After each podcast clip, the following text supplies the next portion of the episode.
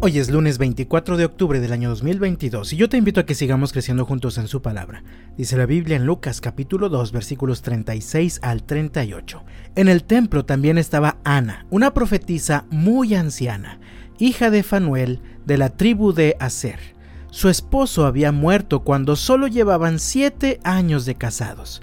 Después ella vivió como viuda hasta la edad de 84 años nunca salía del templo, sino que permanecía allí de día y de noche, adorando a Dios en ayuno y oración. Llegó justo en el momento que Simeón hablaba con María y José y comenzó a alabar a Dios. Habló del niño a todos los que esperaban que Dios rescatara a Jerusalén. Después de que Jesús nació, fue llevado al templo por sus padres, José y María, tal como lo indicaba la ley judía.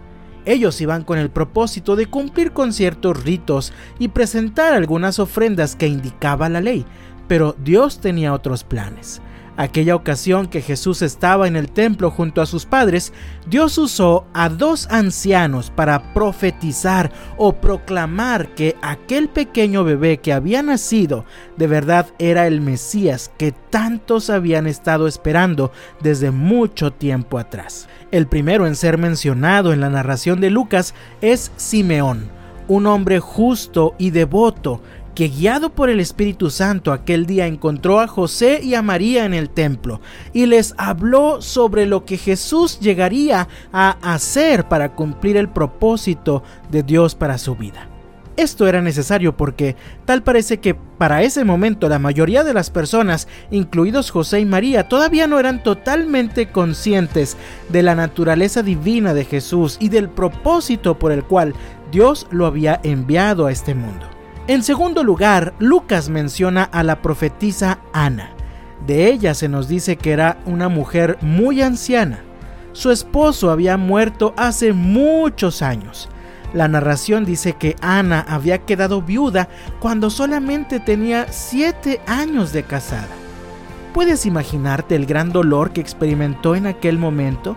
Con tantos planes, tantos anhelos, tantos sueños por cumplirse que de pronto quedaron hechos a un lado. Pues Lucas añade que permaneció como viuda hasta la edad de 86 años.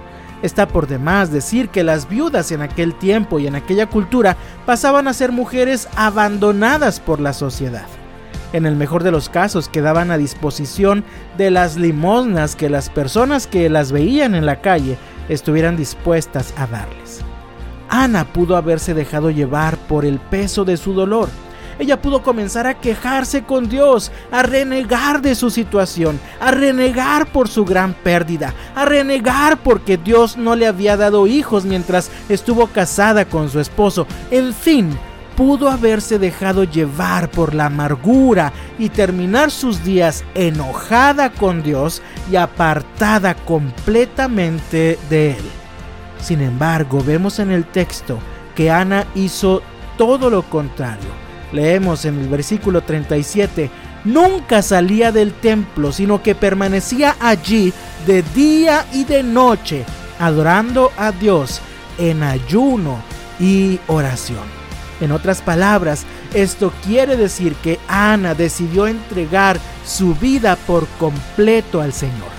Estoy además seguro de que aquella mujer tenía una relación tan especial con Dios que recibió de parte de Dios el entendimiento especial de la naturaleza divina de aquel bebé Jesús.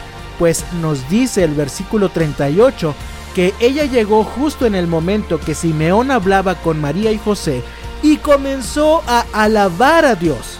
Habló del niño a todos los que esperaban que Dios rescatara a Jerusalén y les decía, es el bebé que acaba de nacer, es el Mesías que tanto tiempo hemos estado esperando.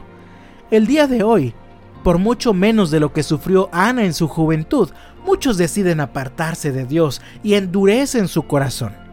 La vida de Ana nos enseña que, aun en medio de grandes pérdidas y en medio de gran aflicción y dolor, podemos seguir entregándonos por completo al Señor. Hoy es lunes, y mientras comenzamos una nueva semana, yo te invito en el nombre del Señor. No dejes que las circunstancias difíciles o dolorosas aparten tu corazón del Señor.